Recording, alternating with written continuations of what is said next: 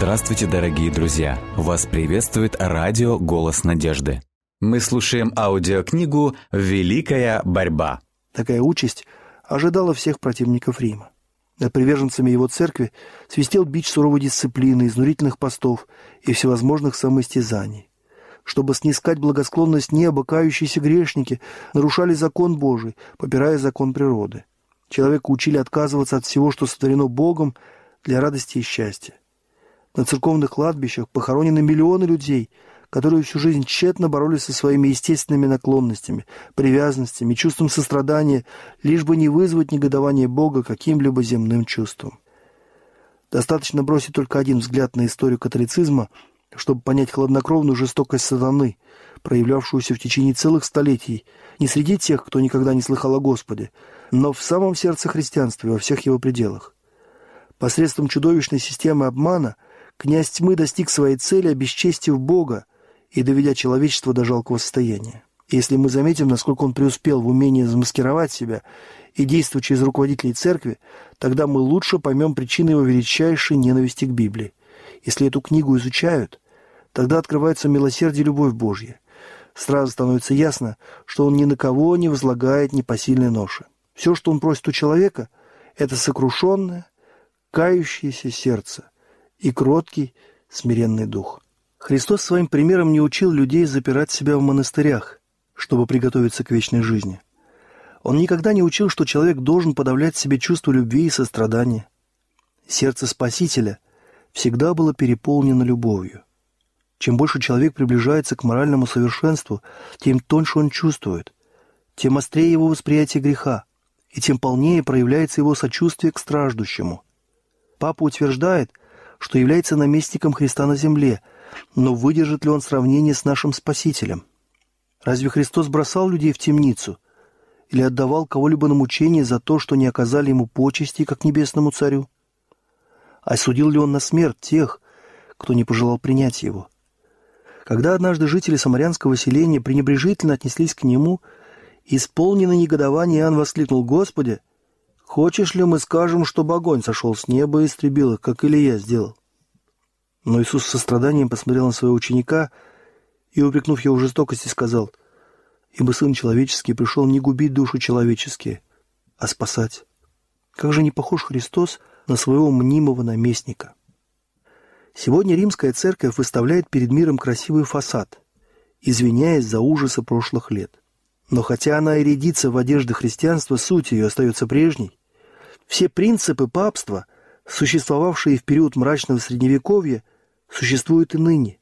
Все учения, выработанные в средние века, живы и поныне. Пусть никто не обольщается. Папство, которому готовы протянуть руку протестанты наших дней, остается тем же, каким оно было во времена реформации, когда мужи Божьи с опасностью для жизни поднялись разоблачать его беззаконие. Оно сохраняло ту же гордыню и те же высокомерные притязания, какие вознесли его над всякой царской государственной властью и побудили самонадеянно претендовать на права Господа. Дух, господствующий в нем сегодня, ничем не отличается от той жестокости деспотизма, с какой оно попирало человеческую свободу и убивало святых Всевышнего. Папство представляет собой именно то, что в пророчестве названо отступничеством последних дней – Политика папства весьма гибкая. Оно стремится придать себе тот вид, который наилучшим образом будет способствовать осуществлению его целей. Но под любой окраской хамелеона скрыта неизменная смертоносность змеиного яда. Паписты заявляют, не следует выполнять обещания, данные еретикам лицам, подозреваемым в ересе. Должна ли эта власть, история которая в течение тысячелетий писалась кровью святых, считаться частью Церкви Христа? Протестантских странах небезосновательно утверждают, что католицизм в наши дни не так резко отличается от протестантизма, как в прошлом. Да, действительно, изменения произошли, но не в папстве. Католицизм во многом смыкается с современным протестантизмом, но происходит это потому, что протестантизм слишком низко упал в сравнении со своими отцами-реформаторами. Так как протестантские церкви стремились завоевать расположение мира, то ложное благодушие ослепило их. Они не понимают, почему нельзя по-доброму относиться ко всякому злу, и в результате они будут всякое добро почитать злом. Вместо того, чтобы теперь отстаивать и защищать веру, однажды преданную святым, они извиняются перед Римом за все допущенные резкости и просят прощения за свой фанатизм. Даже те, кто враждебно относится к католицизму, очень мало представляют себе всю опасность, которая заключена в его силе и влиянии. Многие люди настаивают на том, что интеллектуальная и нравственная тьма, преобладавшая во времена Средневековья, благоприятствовала распространению церковных догм, предрассудков и церковного гнета. Но ныне, говорят они, рост образованности, культуры и либерализма в религиозных вопросах не позволят возродиться нетерпимости и тирании. Да и сама мысль о том, что в наш просвещенный век возможно такое, кажется смехотворной. Никто не может отрицать того, что наше поколение озарено великим светом в области науки, нравственности, религии. Со страниц священного Слова Божьего на мир излились потоки небесного света. Но никогда не следует забывать, чем ярче сияет свет, тем непрогляднее тьма для тех, кто искажает и отвергает свет. Если бы протестанты с молитвой погрузились в изучение Библии, то увидели бы настоящий характер папства и с отвращением отшатнулись от него. Но многие столь уверены в своей мудрости, что не испытывают никакой потребности смиренно искать Бога, чтобы прийти к познанию истины. Хотя они и гордятся своей просвещенностью, но не знают ни священного писания, ни силы Божьей. Они стремятся только к тому, что успокаивает их совесть. Им нравится все то, что требует меньше духовности и смирения. Они желают забыть о Боге, но делают вид, будто помнят о Нем. И папство самым наилучшим образом подходит для удовлетворения их чаяний. Оно отвечает на запросы двух категорий людей, из которых состоит почти весь мир. Тех, кто надеется спастись через свои личные заслуги, и тех, кто верит, что будет спасен в своих грехах. В этом и заключается весь секрет популярности папства. Как было показано, время глубокого невежества способствовало успешному развитию папству. Но вскоре обнаружится, что время величайшего просвещения равным образом будет ему благоприятствовать. В прошлые века, когда люди прозябали без Слова Божьего и без познания истины, они были слепы, и тысячи подали в ловушку, не замечая, что на их пути расставлена сеть. И в нашем поколении многие ослеплены блеском человеческих измышлений, так называемым лжеименным знанием – они не видят расставленных перед ними сетей и легко запутываются в них, как если бы они были слепы. По замыслу Божьему человек должен считать свои умственные силы даром Творца и посвящать их служению праведности истины. Но когда гордость и высокомерие побуждают людей превозносить собственные теории над Словом Божьим, тогда образованность может принести больше вреда, чем невежество.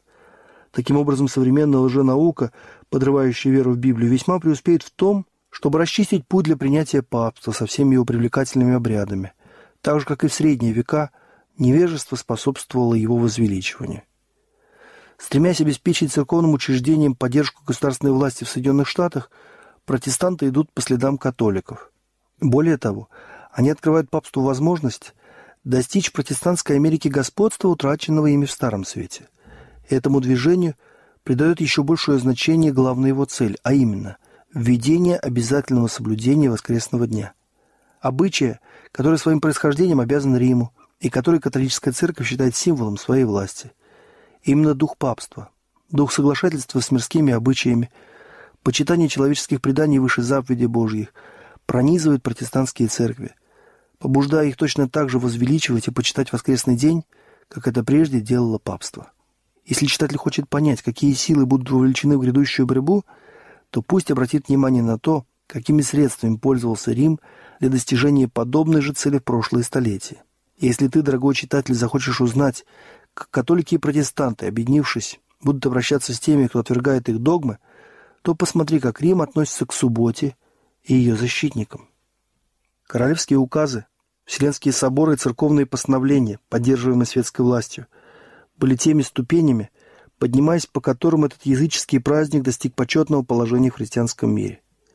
Первым публичным актом, закрепляющим обязательное соблюдение воскресения, был закон, принятый Константином в 321 году. Этот указ требовал, чтобы городские жители отдыхали в достопочтенный день солнца. Впрочем, земледельцам разрешалось заниматься полевыми работами. Хотя этот праздник и языческого происхождения, он был утвержден императором, формально принявшим христианство – Однако императорского указа оказалось недостаточно, чтобы заменить божественный авторитет. И вскоре римский епископ Евсевий, близкий друг и фаворит Константина, искавший благосклонности князей, принялся утверждать, что сам Христос перенес субботу на воскресенье. Однако это положение не было подкреплено ни одним текстом из Священного Писания. Сам Евсевий невольно признает лживость своего утверждения и указывает на истинных авторов этого изменения. Все, говорит он, что нужно было делать в субботу, мы переносим на день Господень. Но каким бы безосновательным ни был аргумент в пользу воскресного дня, он придал смелости людям попрать ногами субботу Господню. И все, кто стремился завоевать благосклонность мира, приняли популярный праздник. По мере утверждения и укрепления папской власти увеличивалось и значение воскресного дня. Некоторое время люди занимались полевыми работами, когда не посещали церковь.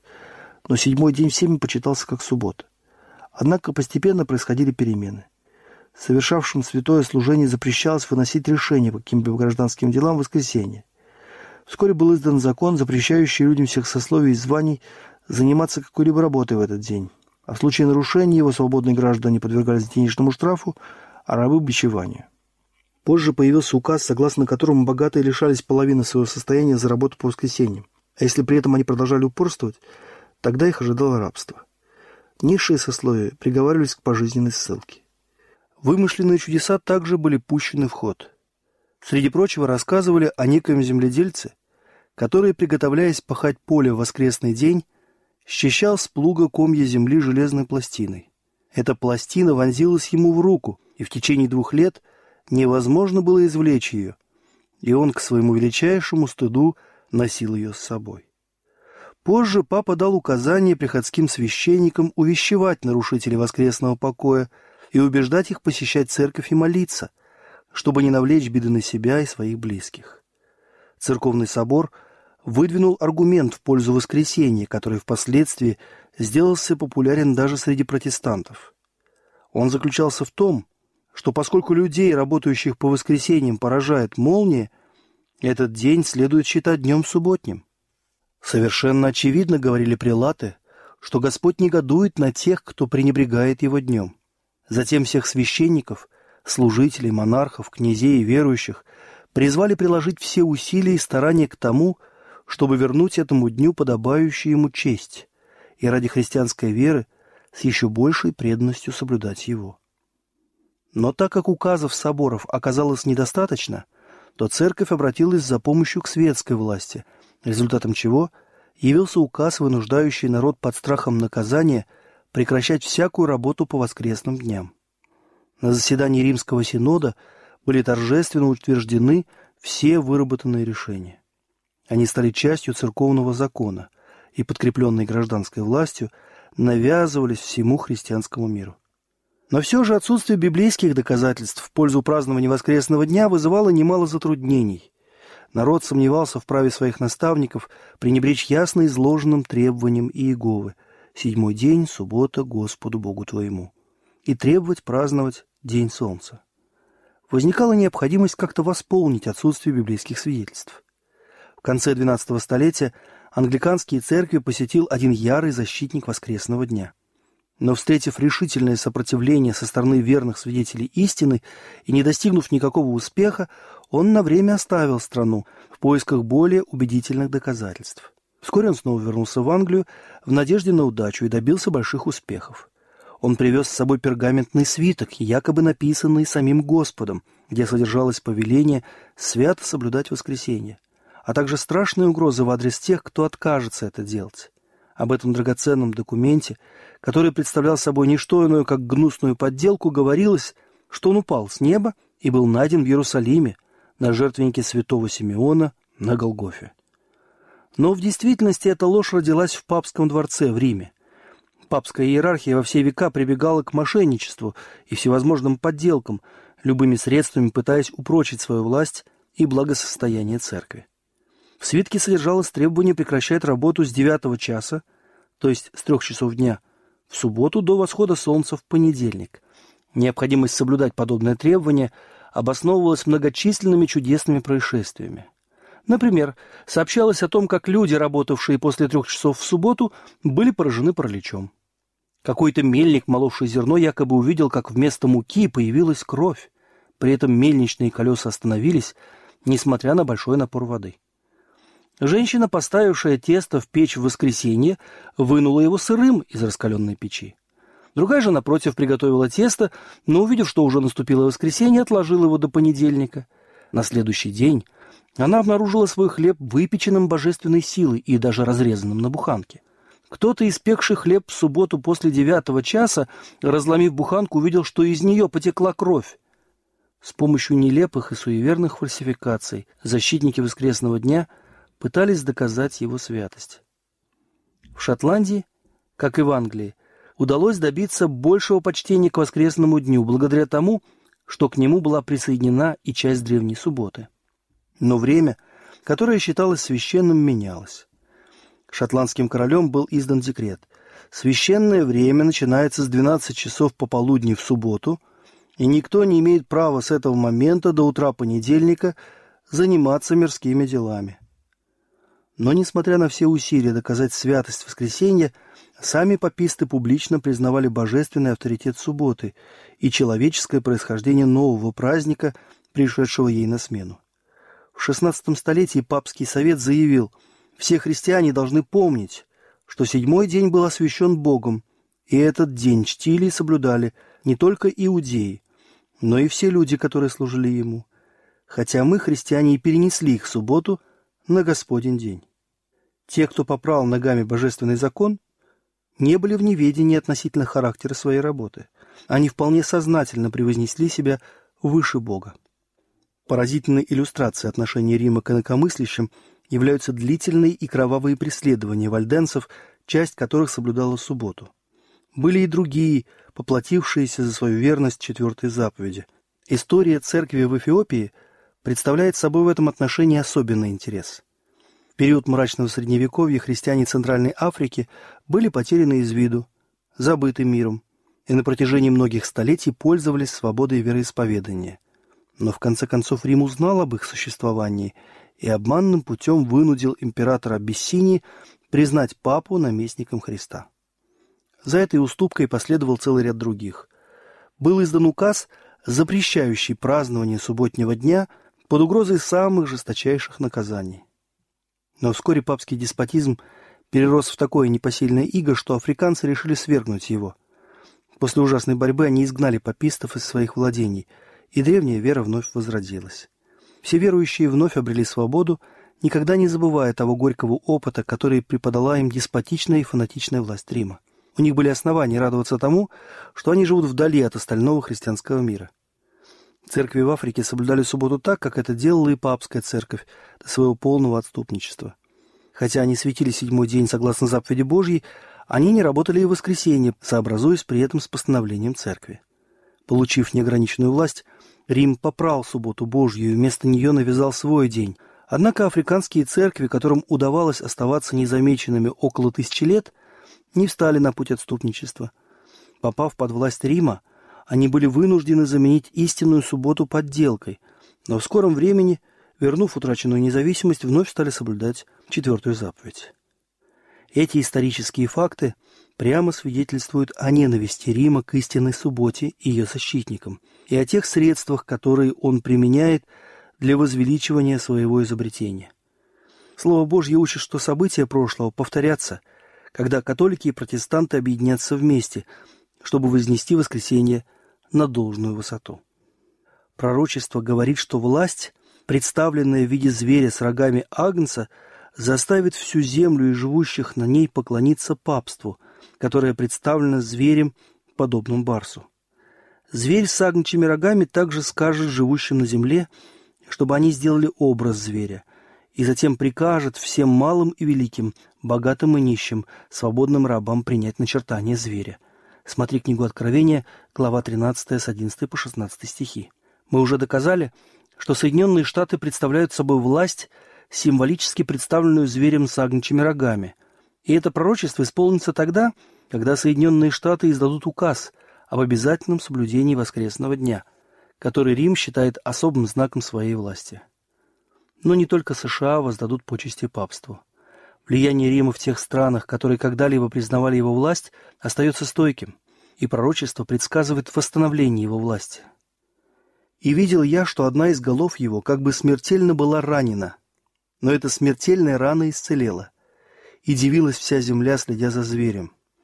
В 1798 году папству была нанесена смертельная рана, и это привело к его падению. Но, как дальше говорит пророк, смертельная рана исцелела, и весь мир изумлялся, следя за зверем. Павел определенно говорит, что человек греха будет действовать до второго пришествия. До самого последнего момента истории Земли он будет обольщать людей. И пророк Иоанн говорит также, имея в виду папство, «И поклонятся ему все живущие на земле, которых имена не написаны в книге жизни у Агнца».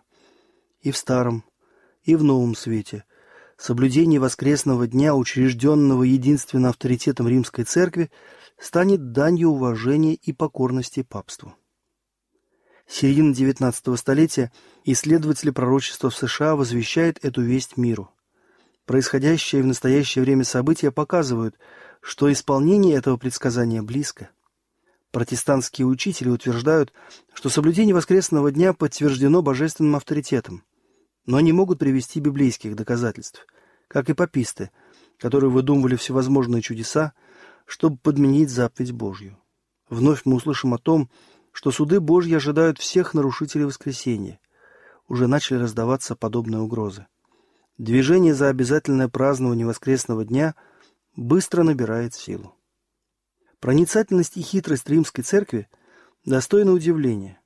Предвидя ход событий, она терпеливо ожидает своего часа. Наблюдая за тем, как протестантские церкви уже пошли ей навстречу, приняв лже-субботу как постепенно они склоняются к тому, чтобы заставлять и других принять ее теми же средствами, какие католичество применяло в прошлые века.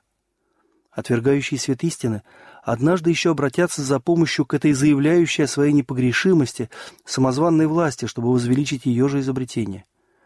Нетрудно предугадать, с какой готовностью римская церковь поспешит на помощь протестантам. Кто же лучше папских вождей умеет обращаться с теми, кто не повинуется церкви?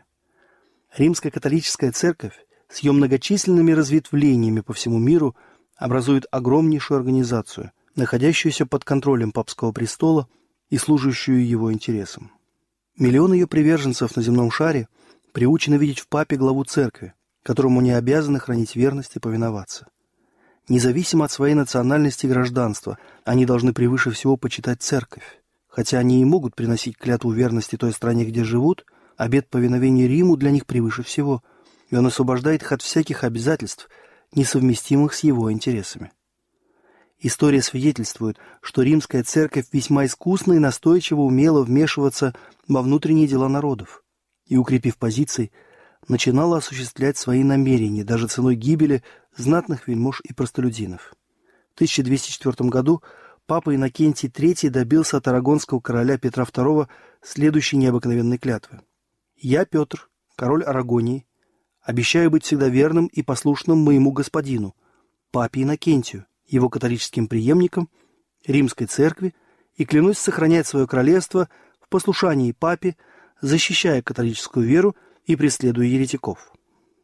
Такая клятва как нельзя лучше согласуется с требованиями Папы Римского, считающего себя вправе низлагать императоров и освобождать подданных от клятвы верности перед своими неправедными правителями. Не следует забывать и того, что Рим гордится своим постоянством. Принципы, которыми руководствовались Григорий VII и Иннокентий III, по-прежнему остаются принципами Римской католической церкви. И если бы только она имела реальную власть, то с прежней энергией проводила бы их в жизнь, как это было в прошлом. Едва ли протестанты отдают себе отчет в том, что они совершают, планируя принять помощь Рима в вопросе возвеличивания воскресного дня. В то время как протестанты будут заняты осуществлением этой цели, Рим постарается восстановить свою прежнюю власть и утраченное господство. Как только церковь в США смогут использовать или же контролировать государственную власть, силой закона вводить религиозные обряды, одним словом, как только церковь и государство приобретут власть над совестью, Риму будет обеспечена победа в этой стране. Слово Божье предупреждает о надвигающейся опасности. И если протестантский мир не обратит внимания на эти предостережения, то вскоре узнает, каковы истинные намерения римской церкви. Но будет уже поздно. Католическая церковь незаметно набирает силу. Ее власть ощущается в законодательных собраниях, церквах и сердцах людей. Воздвигаются величественные грандиозные здания, в тайных лабиринтах которых повторится кровавая история прошлого. Не вызывая никаких подозрений, незаметно католическая церковь упрочивает свои позиции, чтобы нанести окончательный удар, когда настанет решительный час борьбы. Все, что ей нужно, это выгодная позиция, и можно сказать, что она уже ее заняла. Мы вскоре увидим и поймем, в чем состоят намерения и цели римской католической иерархии. Верующего же в Слово Божье и повинующегося ему ожидают жестокие поношения и гонения.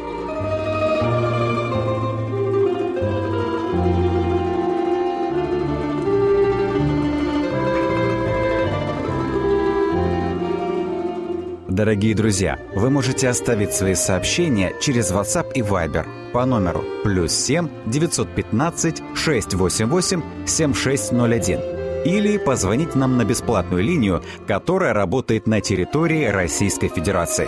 Номер 8 800 100 ровно 1844. 8 800 100 ровно 1844.